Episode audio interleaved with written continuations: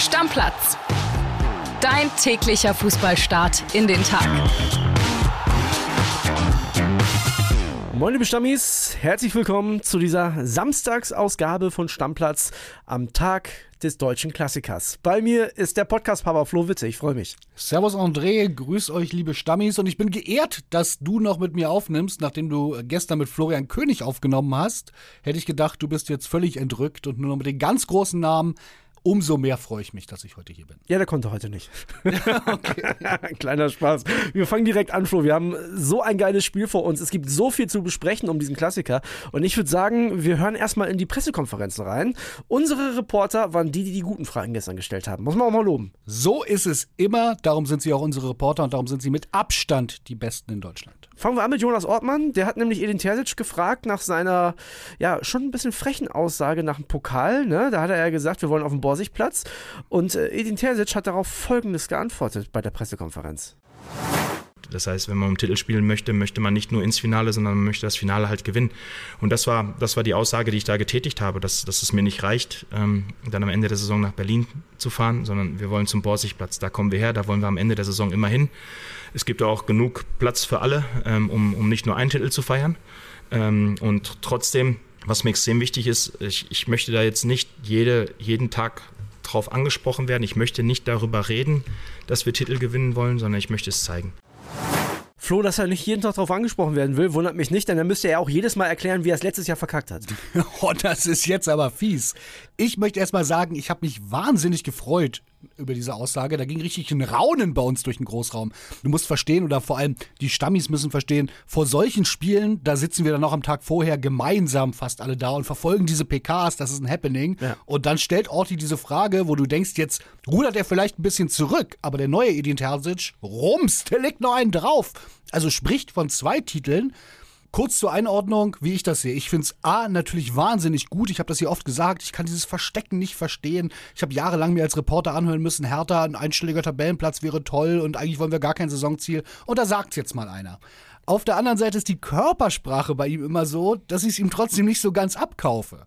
Darum bin ich so ein bisschen hin und her gerissen, aber grundsätzlich finde ich dieses neue Selbstbewusstsein beim BVB und da kannst du mir erzählen, was du willst. Das ist ja besprochen, das ist strategisch. Ja. Natürlich, also der bespricht sich vorher, wollen wir das so sagen, das sind ja wirkliche, das sind ja große Unternehmen, da wird eine Öffentlichkeitsarbeit gemacht und eine Strategie besprochen. Ich finde das erstmal gut und hat einen total erfrischenden Eindruck auf mich gemacht, aber du hast recht, jetzt muss er Taten folgen lassen. Mich überrascht der Zeitpunkt ein bisschen. Also ich finde grundsätzlich, ich bin komplett bei dir, dass ich es richtig gut finde, dass Terzic so offensiv ist. Mich überrascht es, dass er es zum Zeitpunkt macht, wo ja mindestens noch eine andere Mannschaft als die beiden, die heute Abend aufeinandertreffen, ganz große Aktien in mindestens zwei dieser Titel haben wird. Und das ist Bayer Leverkusen, die momentan gefühlt von allen dreien sogar den besten Eindruck machen. Nicht nur gefühlt. Ich ne? glaube, da sind sich fast alle einig. Und deswegen überrascht mich, dass das jetzt sagt und nicht in den letzten Jahren. Ich meine, es gab Saisons, da hatte der BVB, da war ja nur Co-Trainer, aber neun Punkte Vorsprung zwischenzeitlich, ne? Und da ist man sehr vorsichtig gewesen. Jetzt haut das raus.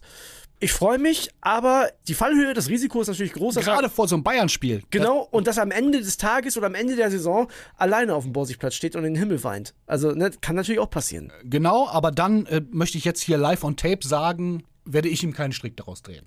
Weil nee. ich finde es erstmal gut, dass man sowas so formuliert und natürlich ist jetzt auch alles angerichtet, dass es eine 4-0 Klatsche gibt und dann stehst du doof da mit deinen Aussagen aber lieber einmal zu viel, zu offensiv mit sowas umgehen, meine persönliche Meinung, als dieses, du hast es gesagt, neun Punkte Vorsprung und ja, also die Meisterschaft ist erst entschieden, wenn wir die Schale in der Hand haben, das kann auch kein Mensch mehr hören. Was natürlich völlig verrückt an dieser ganzen Geschichte ist, wäre diese PK am Dienstag gewesen dann wären die Aussichten oder beziehungsweise die Einschätzung ganz andere gewesen. Jetzt ist die PK am Freitag gewesen und da muss man ja ehrlicherweise sagen, äh, zwischen dem 8-0-Sieg der Bayern und dem Klassiker liegt halt noch ein Ausscheiden im DFB-Pokal bei dem Drittligisten. ja. So, und das heißt, die Fragen auf der PK zu Thomas Tuchel oder an Thomas Tuchel, die waren natürlich ganz andere, als man sie hätte sonst gestellt. Ne? Absolut. Grundsätzlich, wir werden gleich auf die Bayern-PK zu sprechen kommen, waren diese Stimmung bei den Pressekonferenzen unterschiedlicher konnten die nicht sein. Ja. Der BVB sehr selbstbewusst, fast schon ein bisschen selbstgefällig. Terzic hat sogar noch äh, Artikel von Journalisten gelobt. Und bei Bayern ja fast so ein bisschen Beerdigungsstimmung. Hören wir mal rein, oder? Ja, genau. Bei Bayern gibt es nämlich einen, das ist auch der Trainer, der liest gar nichts, hat er gestern erzählt. Äh, Heiko Niederer hat ihn mal angehauen. Wir hören uns das Ganze mal an. Hallo Herr Tuchel, ähm, Sie haben gerade so ein bisschen von den Grundgesetzen beim FC Bayern gesprochen. Ein Grundgesetz ist auch, dass nach so einem Spiel ein bisschen Kritik am Trainer aufkommt. Ähm, Lothar Matthäus hat gesagt, er sehe, seit Sie da sind, keine Weiterentwicklung. Äh, Didi Hammer hat gesagt, ähm, Sie haben es nicht geschafft. Ich sehe bei den beiden auch keine Weiterentwicklung. können, wir, können, wir, können, wir, können wir vorspulen? okay, Didi Hammer lasse ich dann jetzt mal weg. Äh, ganz generell, wie selbstkritisch sehen Sie sich? Also sehen Sie sich da, wo Sie sein wollten jetzt nach einem halben Jahr Bayern? Welchen Na. Anteil haben Sie an dem Ganzen? Sehen Sie eine Entwicklung? Natürlich kommt Wie- Kritik auf, ist doch ganz klar. Das ist doch ganz klar. Dafür unterschreiben Sie bei Bayern, Sie unterschreiben als Trainer bei Bayern, um zu gewinnen. Und zwar jedes einzelne Spiel und jeden Titel. Gen genau das ist es, für was Sie unterschreiben.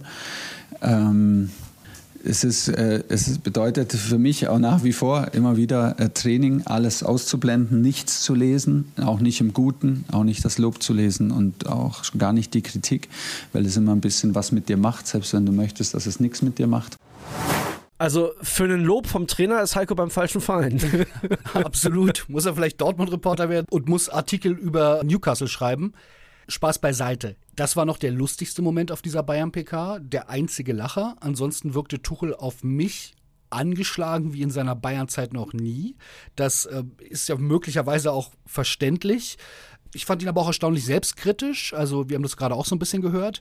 Insgesamt aber eine Stimmung bei Bayern, wo ich mir nicht sicher bin, wo das hinführt. Das kann eine Stimmung sein, die dazu führt, dass du jetzt verlierst und dann hast du Vollkrise. Ich kann mir aber auch sehr gut vorstellen, wenn ich diese beiden Auftritte vergleiche, dass die, die jetzt Beerdigungsstimmung haben, am Ende die sind, die dann riesig jubeln werden.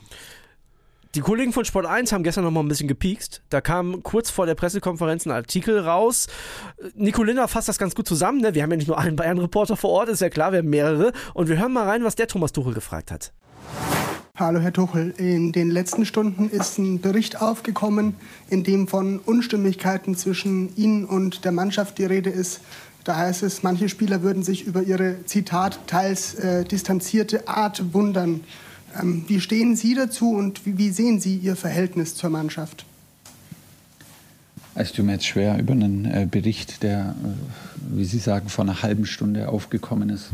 Hätte ich gerne ein bisschen mehr Informationen dazu. Und dann, selbst dann wüsste ich nicht, ob ich, den, ob ich Lust habe, darauf zu, zu antworten. Ich habe keinen einzigen Bericht gelesen. Ich lese nie, nie Berichte, weil ich, äh, wieso sollte ich Berichte lesen, wenn ich ja selber dabei bin? Ähm, ich denke, ich bin äh, ein, ein, ein Teil einer großen Mannschaft, ein Teil eines großen Clubs. Ich habe meinen Anteil, wenn wir gewinnen. Und ich habe selbstverständlich meinen Anteil, wenn wir verlieren. Flo, erste Frage, glaubst du dem Tuchel das, dass er keine Berichte liest? Glaubst Hättest du es jetzt nicht gefragt, hätte ich gesagt, äh, das ist eine dreiste Lüge. Das unterstelle ich ihm jetzt einfach mal. Vielleicht liest er nicht selber jeden einzelnen Bericht, aber da gibt es Presseclippings. Das ist eine well-oiled Machine, wie der Amerikaner sagen würde, die Bayern. Da jedes Fitzelchen, was relevant sein könnte, wird gescannt. Jedes Fitzelchen, was ihn interessieren könnte, wird dem Trainer vorgelegt. Der weiß alles. Äh, viel wichtiger ist mir einmal Props am Nico Linner, weil das sind nicht die Wohlfühlfragen, die möglicherweise äh, andere Kollegen von anderen Medien stellen. Das war wirklich mal knallhart. Das macht keinem Reporter Spaß, so eine Frage zu stellen und so eine Reaktion zu bekommen. Nee, man sieht die ja auch jeden Tag, das darf man nicht vergessen. Ne? Also wir sagen immer, jetzt frag doch mal was Vernünftiges, aber ey, die müssen jeden Tag mit den Leuten zusammenarbeiten. Eine Geschichte der Konkurrenz, man kann es ja sagen, Sport 1 hat das gemacht, dass Ja. es erste Risse geben soll. Unangenehm für Tuchel, darauf anzusprechen, live bei einer Pressekonferenz. Hut ab Nicolina, der Mann versteht seinen Job. Und Tuchels Reaktion, naja, ich sag mal so, früher hätten wir bei Bild geschrieben, ein Dementi klingt anders. Es ist, er hat es natürlich dementiert und ich glaube aber, dass die Wahrheit irgendwo wahrscheinlich in der Mitte liegt. Ich kann mir gut vorstellen, nach allem, was man hört, dass es Spieler gibt, die Tuchel kritisch sehen. Allerdings ist das eine ganz normale Geschichte bei erfolgreichen Führungskräften. Ich habe auch fast jeden meiner Chefs, die ich bisher hatte, in irgendwelchen Punkten auch mal kritisch gesehen und trotzdem waren sie überragende Chefs, ja. So muss man das sehen. Man kann nicht nur sagen, da gibt's Risse und sie sehen ihn kritisch. Ja, sie sehen ihn, ihn kritisch. Disagree and commit. Also, ne, man muss sagen, finde ich nicht so gut, aber trotzdem den Weg mitgehen, das ist völlig in Ordnung. Und ich glaube, das wird die Wahrheit bei Bayern sein. Den einzigen Kritikpunkt, den ich ich äh, an dich als Chef habe, ist, dass deine Fußballmeinung manchmal nicht so richtig ist. Aber ansonsten okay. äh, finde ich es ganz gut mit dir. Lass uns äh, mit Heiko Niederer weitermachen. Der hat natürlich hinterher nochmal geschickt, denn nach dieser Pressekonferenz gab es das Abschlusstraining und da gab es ja große Fragezeichen. Wer ist denn da überhaupt dabei? Wer kann dabei sein? Klar ist, Joso Kimmich ist gesperrt, aber ich will gar nicht zu viel erzählen. Heiko erzählt, was da so los war bei den Bayern.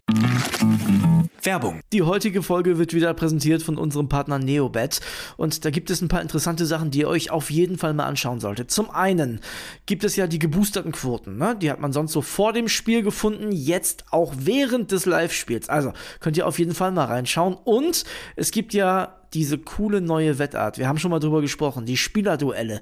Da könnt ihr den einen Spieler der einen Mannschaft gegen einen Spieler der anderen Mannschaft antreten lassen. Ihr sagt, wer trifft öfter oder ihr könnt auch sagen, die treffen beide gleich oft, zum Beispiel gar nicht. Also, könnt ihr machen, könnt ihr drauf setzen, das Ding hat Neobet exklusiv. Ja, Kuss geht raus erstmal an Neobet wieder und die haben was ganz Spezielles für euch, liebe Stammis. Es gibt 10 Euro gratis Wettguthaben für Neukunden mit dem Code Stammplatz 10 auf neobet.de oder in der App. Könnt ihr da auch ganz einfach machen. Einfach bei der Registrierung auf neobet.de den Code Stammplatz 10 zusammen und 10 als Zahl eingeben und sofort landen 10 Euro gratis Wettguthaben ohne Einzahlung, unverbindlich und kostenlos auf deinem Wettkonto. Ja, und Kili, Einzahlung ist ein gutes Stichwort. Zusätzlich auf die erste Einzahlung erhält man 200% Bonus bis zu 50 Euro. Zahlt man also 25 Euro ein, bekommt man 50 Euro Wettguthaben on top. Also insgesamt 75 Euro. Alles legal und offiziell, denn Neobet hat eine deutsche Lizenz, ist also whitelisted. Spielteilnahme ab 18, Glücksspiel kann süchtig machen. Hilfe unter buwei.de. Werbung Ende. Servus aus München. Ja, heute Abend ist es soweit. Der große Bundesliga-Kracher steht an. Dortmund gegen Bayern. Und bei den Bayern kommt es eigentlich zum recht ungelegenen Zeitpunkt, denn die Bayern haben jede Menge Personalprobleme. Ähm, es gibt ganz, ganz viele Fragezeichen und auch leider einige Gewissheiten. Eine sehr sichere Sache, eine ganz tausendprozentig sichere Sache ist nämlich, dass Josua Kimmich fehlen wird. Rot gesperrt. Er hat ja gegen Darmstadt nach der Notbremse die rote Karte gesehen. Also da ist ein dickes Loch im Mittelfeld und das führt natürlich dann auch direkt zu weiteren Problemen. Problem, denn zwei Spieler sind sehr stark angeschlagen. Leon Goretzka, der hatte einen Handbruch und hat eigentlich die Woche gerade erst wieder angefangen zu trainieren, genau wie Dayo Upamecano. Und bei beiden sagt der Trainer Thomas Tuchel relativ klar, im Normalfall wäre das jetzt am Wochenende höchstens was für den Kader. Das wäre eben der nächste Schritt. Aber man bespricht sich bei Bayern jetzt ganz genau mit den Ärzten, mit den Spielern, ob man vielleicht das Risiko gehen kann, beide in die Startelf zu stellen. Denn ja, auf beiden Positionen hat der Bayern extreme Probleme. Matthijs de Licht in der Abwehr fällt länger aus, wie wir wissen, seit dem Pokalspiel in Saarbrücken. Da äh, wäre Upamecano natürlich der passende Ersatz und im Mittelfeld durch das äh, Kimmich aus eben auch genauso bei Goretzka. Es wäre top, wenn der spielen könnte. Von daher kann es gut sein, dass Tuchel dieses Risiko eingeht. Beide waren auch jetzt gerade beim Abschlusstraining am Freitagnachmittag dabei. Also von daher sieht es ganz gut aus, dass beide vielleicht spielen könnten. Einer war gestern wohl tatsächlich nicht dabei. Das ist Kingsley Coman. Der hatte kleinere Sprunggelenksprobleme aus dem Pokalspiel und wenn der fehlen würde, wäre das natürlich ganz bitter für die Bayern, denn der ist quasi so ein bisschen der Sieggarant der Bayern. Hat in elf Spielen gegen Dortmund nie verloren, zehnmal gewonnen. Also eigentlich, wenn der auf dem Platz steht, können die Bayern gegen Dortmund nicht verlieren. Wenn er nicht auf dem Platz steht, hat vielleicht Dortmund eine Chance. Also, wir schauen mal, wir sind alle gespannt und freuen uns auf den Klassiker heute Abend. Ciao, ciao aus München. Ich glaube, das können wir festhalten. Freuen tun wir uns auf jeden Fall. Ne? Ja, es gibt ganz wenig Tage im Jahr, vielleicht fünf, sechs, wo man sich so sehr freut, zur Arbeit zu kommen, wie am Tag des deutschen Klassikers, geile Champions League-Spiele oder so. Aber das sind immer zwei Feiertage im Jahr. Und du hast es schlauerweise gesagt in der Folge gestern, es stand selten so viel auf dem Spiel. Das Absolut. Also letztes Jahr war auch spannend, aber die Jahre davor war es ja oft so, es ist fast ein normales Bundesligaspiel geworden. Und jetzt ist richtig geil. Ich habe richtig Bock. Und Jetzt kommen wir zu einer verrückten Geschichte, denn ich würde meine eigenen Worte wieder ein bisschen einfangen am Ende ist es trotzdem nur eins von 34 Bundesligaspielen. Soll Thomas Tuchel mit Upamecano und vor allem mit Leon Goretzka ins Risiko gehen? Ich erinnere mich an eine Armverletzung von Christian Günther, SC Freiburg. Der kam dann wieder auf den Platz, ist danach monatelang ausgefallen. Also das ist nicht das Champions League-Finale, Flo. Er hat es ja selber gesagt. In einem Champions League-Finale am Ende der Saison würde man da, glaube ich, gar nicht drüber diskutieren. So ist es eine Entscheidung, die man auch nach Diskussion mit Medizinern treffen muss. auch wenn es noch früh in der Saison ist und auch wenn es nur ein Spiel ist, glaube ich aber, dass es für die Psyche der Mannschaft eine ganze Menge ausmacht und auch der Saisonverlauf zumindest so einen Drall geben kann. Und dazu kommt jetzt dieses Pokal aus. Wäre das nicht gewesen, würde ich auch sagen, vielleicht geht er doch ein bisschen weniger Risiko ein, dann ist das Spiel in seiner Bedeutung nicht ganz so wichtig. Aber wenn Bayern verliert, ist richtig Vollkrise. Und darum glaube ich schon, dass sie das Risiko eingehen werden, wenn es irgendwie vertretbar ist und beide spielen lassen. Auch wenn er eine gute Bilanz hat, ich glaube, das kleinste Problem wäre tatsächlich ein Ausfall von Kingsley Coman, weil da sitzt ein Serge Gnabry auf der Bank. Ne? Ich wollte es gerade sagen, da musst du, glaube ich, dir nicht so eine großen Sorgen machen, wenn du dann da vorne mit ähm, Gnabry, Musiala, Sané und vorne Kane spielst, als mit äh, Coman statt Gnabry, auch wenn der nicht in doller Form ist. Kritischer ist es bei Goretzka, weil Kimmich halt eben auch definitiv fehlt durch die Sperre. Genau, und bei Upamecano genau das Gleiche. Auch da Muskelverletzungen, da zu früh anfangen, immer Dann sehr bist du ganz unangenehm. schnell drei Monate weg. So ist es, ne? Da wird aus dem Faser mal ein Bündelriss und dann war es das Ganze. Also bei den Bayern noch das eine oder andere Fragezeichen. Wir haben natürlich auch bei Jonas Ortmann nachgefragt, wie sieht es beim BVB aus? Und Jonas sagt folgendes. Hallo André. Der erste Dortmunder Profi, der gestern vorgefahren kam in Brackel, war Emre Can. Und das ist eigentlich kein gutes Zeichen, denn das deutet darauf hin, dass er individuell gearbeitet hat gestern, vor dem Training behandelt wurde, ja, und vermutlich noch keine Option heute Abend gegen Bayern München sein wird. Er ist ja nach dem Schlag in Newcastle ausgewechselt worden und ist seitdem raus aus dem Mannschaftstraining. Ja, und äh, ich kann mir nicht vorstellen, dass Edin Terzic ihn, auch wenn es der Kapitän ist, heute Abend schon in die Startelf setzen werde, wenn er überhaupt eine Kaderoption sein sollte. Aber mit Salih Özcan hat man in den letzten drei Spielen ja auch einen sehr, sehr guten Ersatz gehabt, muss ich sagen. Vor allem in Newcastle und gegen Hoffenheim hat er mir sehr gut gefallen und hat ja auch so ein Sonderlob vom Trainer bekommen. Ansonsten gehe ich auch davon aus, dass Marius Wolf, der ja auch einen Schlag abbekommen hatte in Frankfurt und gegen Hoffenheim ausgewechselt werden musste, wieder fit ist und vermutlich auch starten wird. Denn Rami Benzebaini hatte in der letzten Woche ja nicht gerade Werbung für einen Startelf-Einsatz gemacht. Und ansonsten gehe ich davon aus, dass definitiv Mats Hummels und Niklas Füllkrug, die beiden Nationalspieler, in der Startelf stehen werden. Ja, und den BVB endlich mal wieder zu einem Sieg gegen Bayern tragen sollen. Der letzte Bundesligasieg ist fünf Jahre her. Und ja, immerhin ein Hoffnungsträger gibt es. Das ist Marco Reus, der macht sein 400. Spiel für den BVB. Und keiner hat so oft gegen Manuel Neuer getroffen wie Marco Reus, siebenmal. Also, wenn das keine Hoffnung ist, dann weiß ich auch nicht. Liebe Grüße, André. Bis bald. Ciao, ciao. Wahrscheinlich hat auch niemand so oft gegen Manuel Neuer gespielt wie Marco Reus. aber das verschweigen wir mal. Ich weiß es wirklich nicht. Finde es jetzt nicht so furchtbar überraschend. Aber der kann natürlich ein Schlüsselspieler werden. Das wissen wir. Der ist in guter Form. Der ist jemand, der Spiele im Alleingang mit einer Einzelaktion entscheiden kann. Hätte ich vor zwei Monaten nicht gedacht, dass wir das sagen, jetzt zu diesem Absolut Zeitpunkt. nicht. Hätte ich auch nicht gedacht. Ich hätte auch gedacht, er ist möglicherweise schon wieder verletzt. Terzic hat es ja auch angesprochen. Das große Plus im Moment ist, dass er fit ist. Sonst war der im Herbst rein immer verletzt.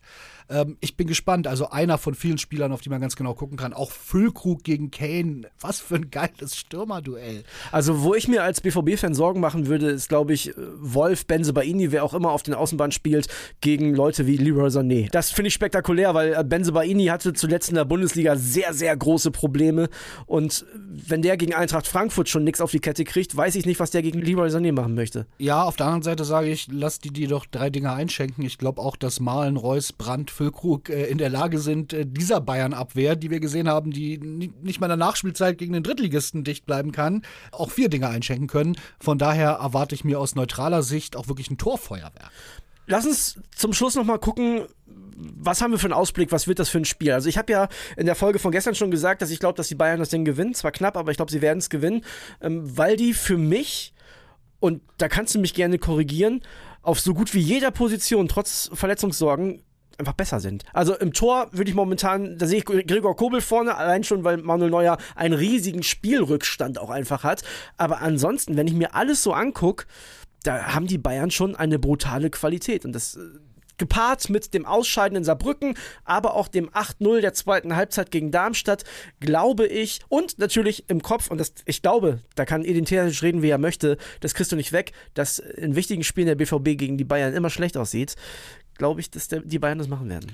Ja, du bist ein bisschen Spielverderber, aber es ist, glaube ich, die Wahrheit. Das Lob für Özcan in allen Ehren. Ja. Ähm, vielleicht ein Spieler, der möglicherweise mom- momentan in seinen kurzen Einsätzen ganz gut gezeigt hat, was er kann. Wenn ich das 1-1 vergleiche, ja, also Goretzka ist einfach noch mal deutlich besser, äh, selbst irgendwie angeschlagen als Özcan und auch ein Leimer habe ich da mehr Vertrauen drin. Das ist, wenn du Position für Position durchgehst, gewinnt Bayern jedes einzelne Positionsduell außer die Torwartposition.